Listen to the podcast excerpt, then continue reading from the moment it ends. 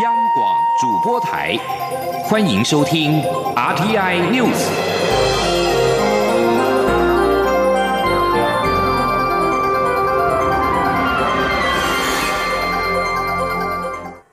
各位好，我是主播王玉伟，欢迎收听这节央广主播台提供给您的 RTN News 新闻。首先带您关注财经焦点：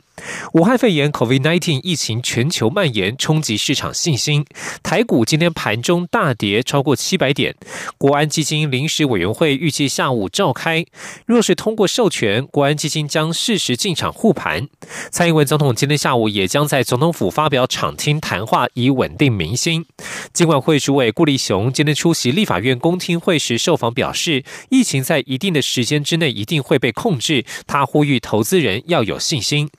而由于美元再度成为避险货币，外资今天在亚洲主要股市，包括了台北股市大幅提款，台股早盘一度重挫近七百点，跌幅超过百分之七。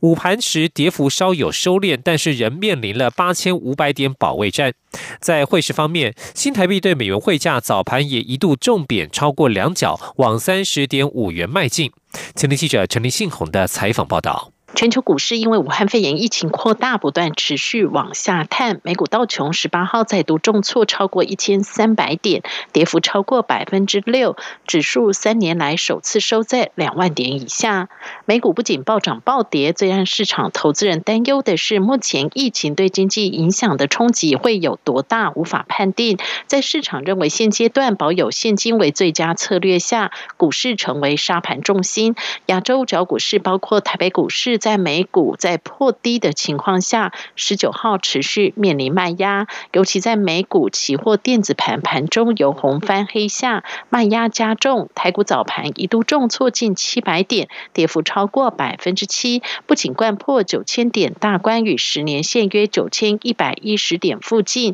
也面临八千五百点保卫战。大展投顾总经理赖建成说。啊，美元指数呢啊，成为避险的一个啊这个焦点啊，美元呢啊出现一个大涨的情况，也让今天的亚洲货币呢啊全面出现一些比较明显的贬值，不管是日元、韩环、台币、呃人民币等等，都是出现一个贬值的一个情况，也加深了啊这个呃国际资金呢啊针对亚洲股市调节的一个动作。当然呢，呃国际疫情呢啊短期间呢啊似乎还是没有出现一个有效的控制，呃市场上恐。慌的气氛还是比较浓厚。包括金管会和国安基金十八号晚间都已对市场信心喊话，但从盘势来看，似乎未见到效果。市场认为，国安基金预计十九号下午五点举行会议，讨论护盘措施。央行也将召开第一季理监事会议，都可以关注是否有进一步的救市措施。汇市部分，在美元指数走强，成为避险货币的情况下，亚洲货币全面走贬。新台币对美元汇价早盘一度重贬超过两角。往三十点五元迈进。中央广播电台记者陈林信宏报道。而现在时间是中午的十二点零三分，目前台北股市下跌了六百零一点，来到八千六百一十六点九三点，成交金额为两千一百八十亿美，两千一百八十亿新台币。另外，受到疫情持续升温冲击到经济与民心，行政院长苏贞昌今天在行政院会当中才是针对疫情的纾困振兴政策，必须要宽一点、快一点、方便一点，让有需要的产业雨露均沾，让措施成效能够立竿见影，也要让民众好理解、方便申请。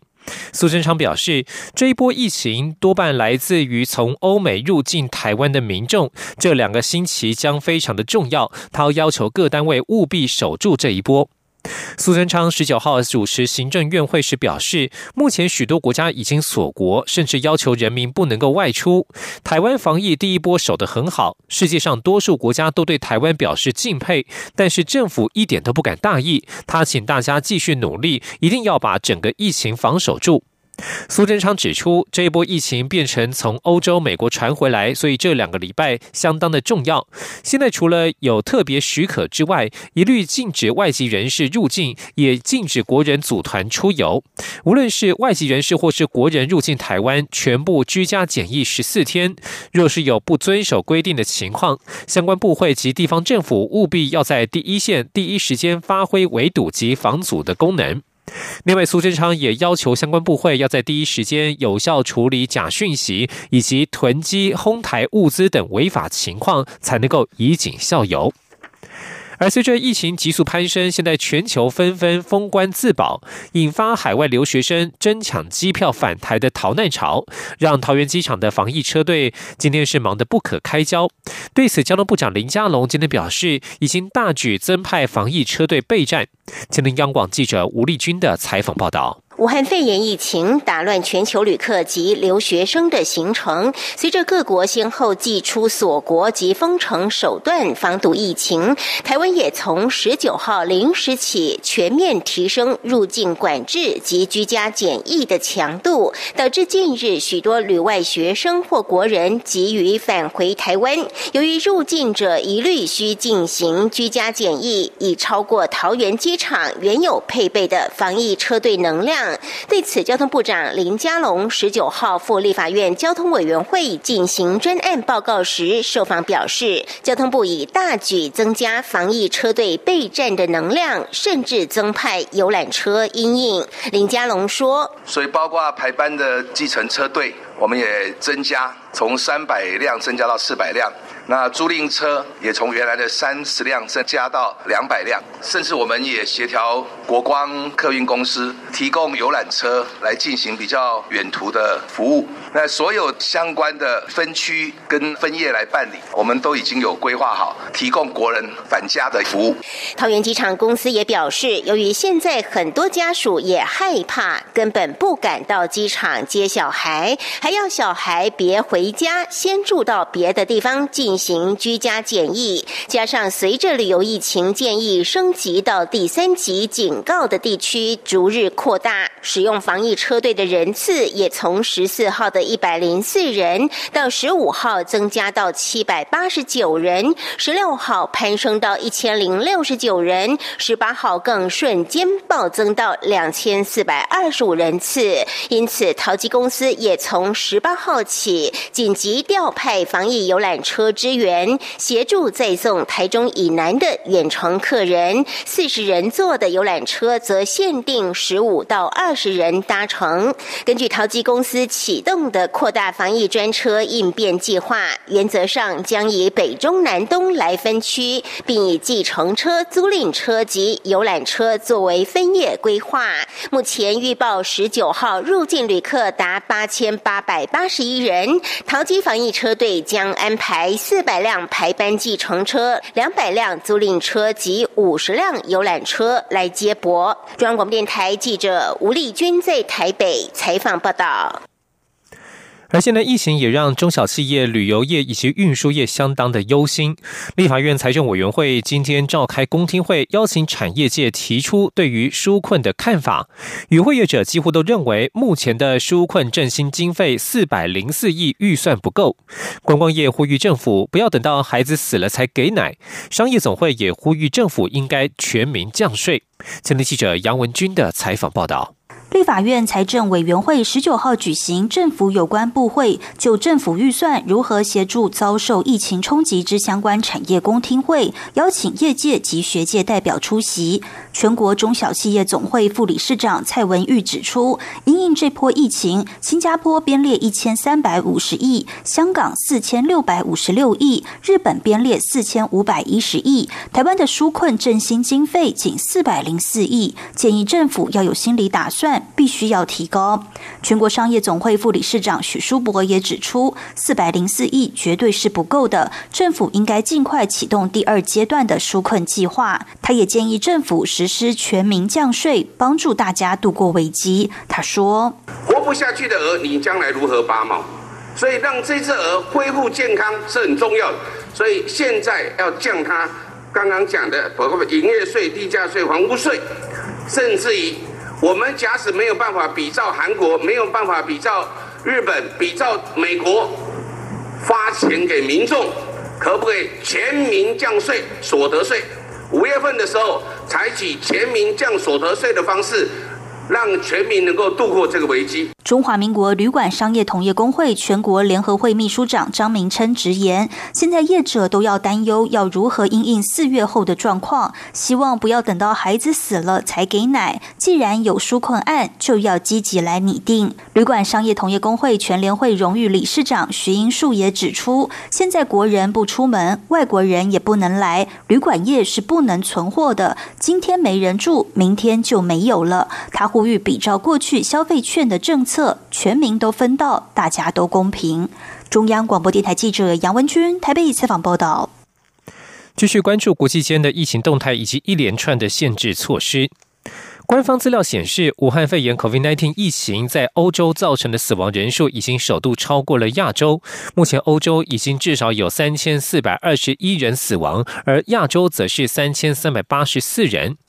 而欧洲已经成为疫情大流行的镇央，欧盟打算实行三十天的暂时性外部边境禁令，禁止外籍旅客在非必要情况之下进入欧盟，相当于对全球封关。疫情最为严重的意大利将免除一万名医科生的资格考，让他们提早八到九个月上阵。而过去二十四个小时之内，意大利因为武汉肺炎死亡的人数暴增了四百七十五人，增幅达百分之十九。英国首都伦敦的武汉肺炎传染速度快于英国的其他地区，未来几天伦敦可能宣布封城，各地学校也将关闭。生产商警告，现在英国面临了呼吸器设备严重短缺的情况，在加护病房设备上的准备不足。德国总理梅克尔十八号则是预告，德国正在面临自从二战以来的最大挑战，外界认为将会有重大的限制措施宣布。葡萄牙则是从十八号。在十八号宣布全国进入十五天的紧急状态。另外，土耳其政府在十八号又新增了九十三起确诊案例，虽然相对较晚出现首例，但是过去一周以来病例数呈现跳跃式的增长，每天都比前一天增加一倍，疫情发展令人忧心。而在美洲方面，美国联邦参议院十八号顺利通过了一千亿美元的紧急方案，以协助财务吃紧的美国劳工。法案将送美国总统川普签署。相关的纾困措施包括了提供免费病毒检测、病假津贴，以及带薪水的加试假，以及支撑数百万美国人的失业保险。目前，国会议员还在跟川普政府协商一份可能达到一兆三千亿美元的联邦级庞大新刺激方案，其中将包括发放支票给美国人，支票金额将依个人收入与家庭规模而定。另外，川普在十八号还宣布，将启动一九五零年美国在韩战时期颁布的国防生产法案，允许总统要求美国企业生产用于国防的用品，有利于加快口罩、呼吸机和其他必要设备的生产。美国共和党籍众议员、国会台湾连线共同主席迪亚士巴拉特十八号确诊感染了武汉肺炎，是美国国会首位确诊的议员。另外，专家制作的模型显示，未来八个星期在加州地区将有超过六万的游民恐怕成为确诊案例，将造成健保系统的严重负担。在北美洲，加拿大总理杜鲁道十八号宣布，总额八百二十亿加元（约合一兆七千五百亿新台币）的纾困援助计划，协助加拿大全国人民及大小企业。在此同时，加拿大与美国已经共同决定关闭美加边境，禁止任何非必要的旅行，但允许贸易持续交流，以确保供应链的畅通。继续关注经济层面的影响。受到武汉肺炎疫情影响，菲律宾股市在暂停交易两天之后，今天重新恢复交易。开盘之后，基准指数暴跌百分之十二点四。由于跌幅已经达到至少百分之十，启动了股市熔断机制，暂停交易十五分钟。今天，菲国的股票市场交易时间缩短为上午九点三十分到下午一点。疫情蔓延也造成全球经济衰退的表现的迹象浮现。沙地阿拉伯与俄罗斯在原油需求锐减之际，却执意增产，导致美国油价十八号暴跌了百分之二十四，创下史上第三大单日跌幅。以上新闻由王玉伟编辑播报，稍后请继续收听央广午间新闻。我是卫生福利部疾病管制署苏家斌医师。居家隔离是针对与确诊个案有密切接触的民众，居家检疫则是针对有疾病流行地区旅游史的民众。要做的事是一样的：一、一定要留在家里或住宿地点，不可以外出；二、每天记录体温和身体状况；三、自己和家人都要勤洗手，不要摸眼、口、鼻；四、最好有独立房间，与家人避免一公尺以内的接触，共用家具或卫浴设备，请每日以漂白水消毒三次。由政府请安心资讯机关署提供。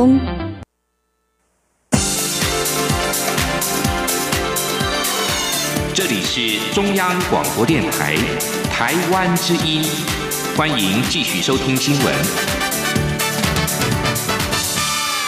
听众朋友您好，我是张顺祥，欢迎您继续收听新闻，关注的是体育焦点。世界空手道联盟今天在官网公布，第一批男女一共四十人取得东京奥林匹克运动会资格门票的名单。女子五十五公斤量级。台湾好手文姿云确定取得参赛门票。冬奥空手道量级缩减合并，依照规定，除了主办国日本，每个量级都有一席保留的名额。以四月六号公告的奥运积分排名为准，每量级取奥运积分排名前二选手，直接取得奥运的参赛门票。二零一八年雅加达巨港亚洲运动会写下二连霸的文姿云，是女子五十五公斤量级世界排名第二的好手，在奥运的积分排行榜上面一直都在安全名单之内。文姿云感谢一路上所有帮助过她的。体育部以及国家体育运动训练中心也提到，就算变化很多，透过大家的帮忙，让他能够在最好的状态之下备战跟参赛。焦点关注到立法院。民进党立委赵天麟披露，去从去年的十月至今，至少有十名中科院的涉密人员过境香港，还有两名员工自中国旅游返国之后接办机密的事务。国防部长严德发今天表示，十位涉密人员是过境转机，事后查证保防安全没有问题。请听央广记者郑玲报道。为避免机密外泄，立法院外交及国防委员会去年曾决议，要求军方对国家中山科学研究院的涉密人员订定赴港澳管制规范。但民进党地委赵天麟披露，从去年十月至今，至少有十名中科院涉密人员过境香港，还有两名员工赴中国旅游返国后，就立刻接办机密事务。国防部长严德发十九号受访时被问及此事，他表示，中科院人员赴中港澳情形，国防部都有掌握。十位涉密人员是过境转机，事后查证他们在保防案件上没有任何问题。至于两位没有涉密人员回来也正在做安全查核，没有问题才会按照中科院的规划进行职务调整。那中科院相关对全院的一些进管跟全院人员的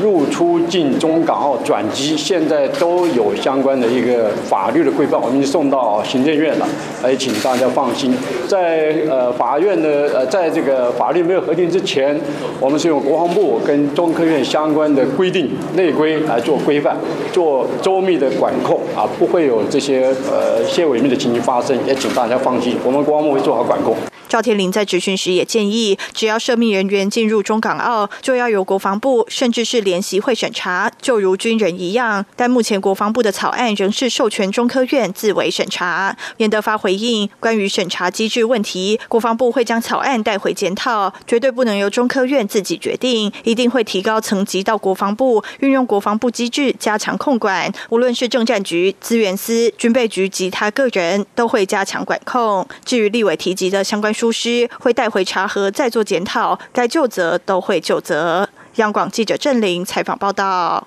COVID-19 疫情持续的延烧，国防部上个月决定三四月的后备军人教育以及勤务召集训练停止。严德发今天还表示，为了因应疫情的发展，在跟后备指挥部讨论之后，已经决定五月的教招也要停办。行政院日前宣告，台中市的生煤管制自治条例部分条文无效，引发了争议。行政院副秘书长何佩珊今天在立法院的内政委员会表示，早在二零一六年，张善政担任行政院长的时候，环保署就认为该条例部分条文无效，而且是抵触修正之后的空污法。行政院宣告部分条文无效，是在兼顾环保跟经济发展之下不得不做的困难抉择。刘品希的报道。行政院日前宣告，台中市生煤管制自治条例部分条文无效。台中市府认为，此条例已经生效施行四年，行政院却在台中市府依法关闭中火两部燃煤机组后，迅速宣告该条例无效，时间点令人质疑，市府将申请释宪。立法院内政委员会十九号安排行政院、内政部、法务部、经济部、环保署等相关单位报告此案，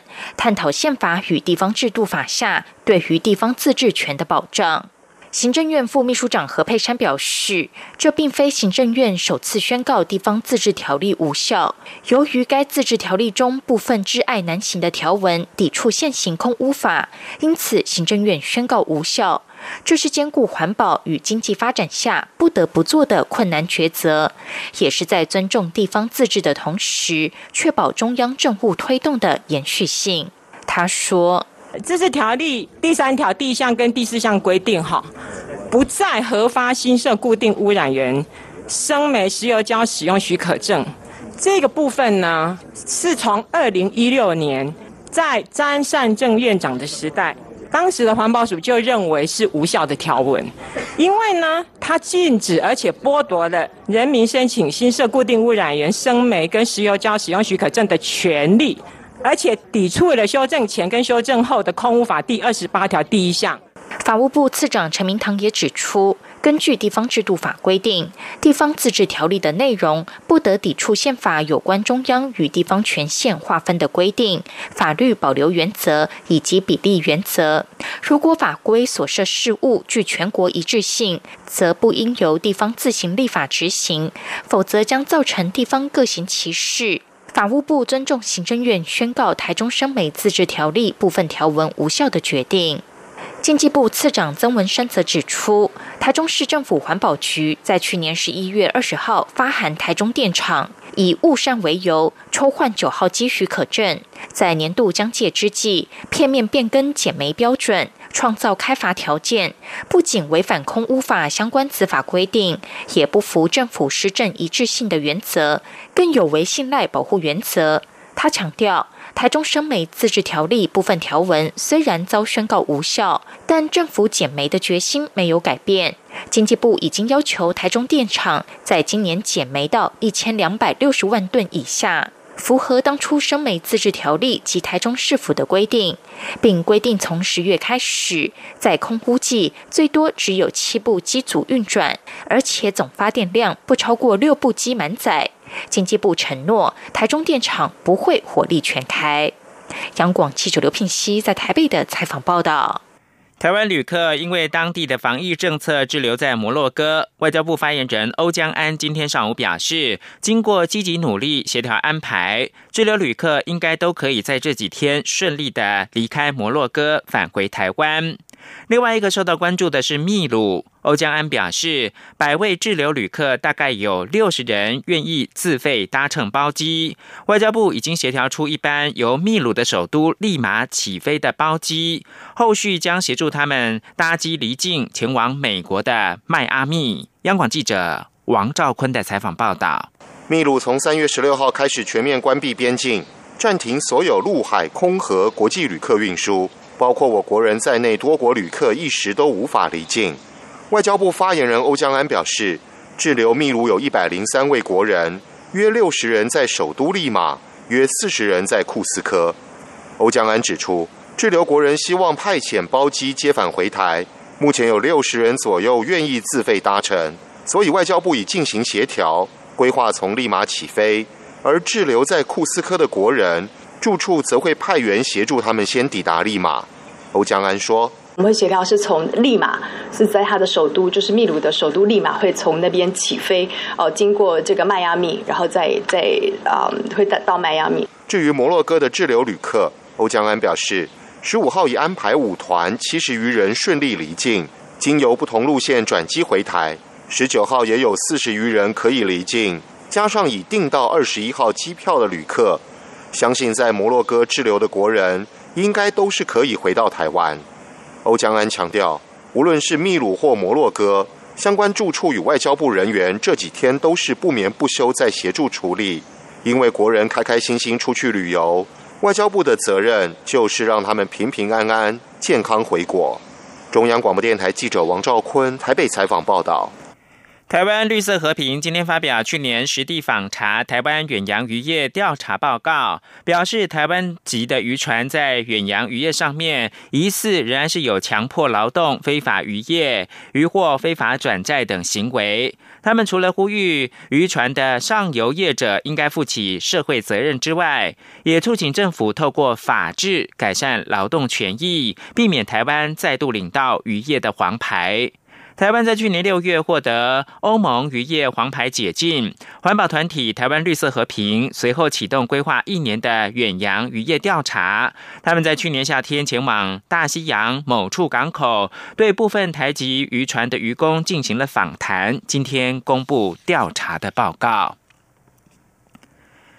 台湾的非政府组织工作者李明哲遭中国关押已三周年。李明哲救援大队今天强调，仍持续展开救援行动，并呼吁社会各界写信关注。李明哲救援大队也举办了写给李明哲的三百六十五封信展览，呼吁中国政府立刻释放李明哲。记者刘玉秋的采访报道。台湾非政府组织工作者李明哲被中国以颠覆国家政权罪判五年徒刑，并关押在中国赤山监狱，至今已满三年。李明哲救援大队成员十九号与多名立委共同举行记者会，强调李明哲的救援行动仍持续进行，也呼吁社会各界不要忘记李明哲，并持续写信给他。救援大队还透过举办写给李明哲三百六十五封信展览，要求中国立刻释放李。明哲，并唤醒公民对人权与自由的关注。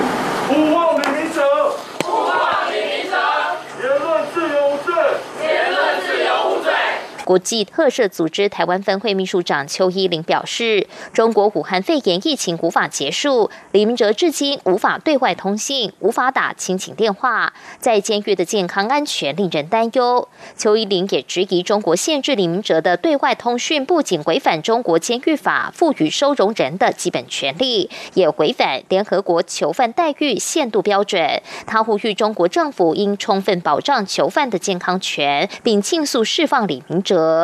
李明哲，呃，犯罪的证据是他在网络上面所发表的这些言论，他所讨论公共议题的这些看法。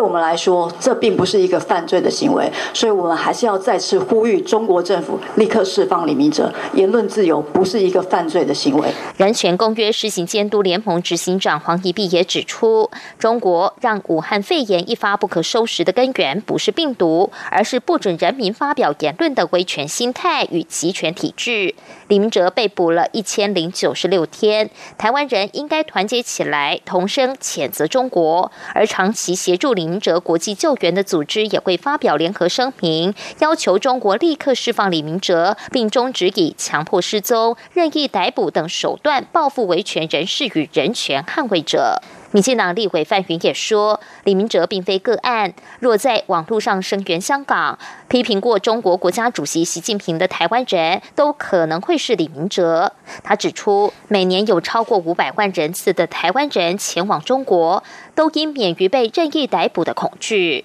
时代力量立委邱显志则指出，李明哲若因言论就被控颠覆国家政权罪，那中国的政权未免也太脆弱。他相信暴政必亡，也呼吁。台湾政府积极透过司法互助协议，避免下个李明哲事件发生，并让李明哲早日回家。邱显志并提到，外界任何的只字片语关心，对在监狱里孤苦无依的收容人都是莫大的鼓励。他希望社会不要停止关心李明哲。中广电台记者刘秋采访报道。最后把新闻焦点关注到是美中的互动。美国总统川普十八号再度捍卫使用“中国病毒”一词，无涉种族歧视。川普说呢，病毒来自中国，他希望用词精确。被问到对中国宣布驱逐美国媒体的看法时，川普则表示不乐见此事。这是川普连续第三天在公开场合跟推特上面使用“中国病毒”一词，而不是俗称武汉肺炎的二零一九冠状病毒疾病 （COVID-19）。